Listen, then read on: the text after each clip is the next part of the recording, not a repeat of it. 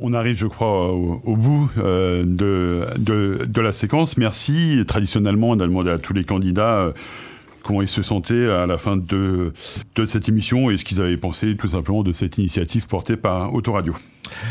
Moi, j'ai pris beaucoup de plaisir à discuter avec vous et euh, pour, pour, ne rien vous cacher, sur cette campagne, moi j'ai fait de la politique nationale pendant des années et euh, sur cette campagne, je ne souhaitais aucune médiatisation. J'ai refusé, euh, voilà, par exemple, il y a des, des, des, journaux, des journaux qui ont fait des papiers sans que je m'exprime.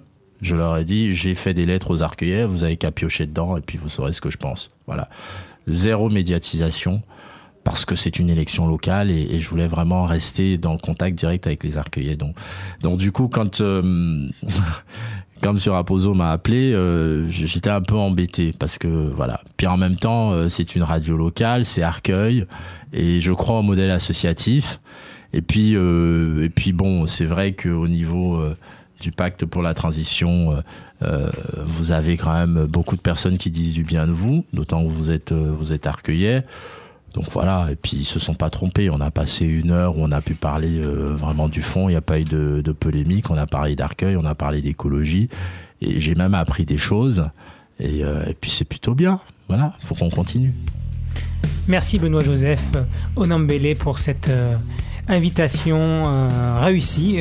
voilà, c'était le troisième candidat. On recevra les quatre principaux candidats. À bientôt sur Autoradio. Vive la démocratie, vive Arcueil.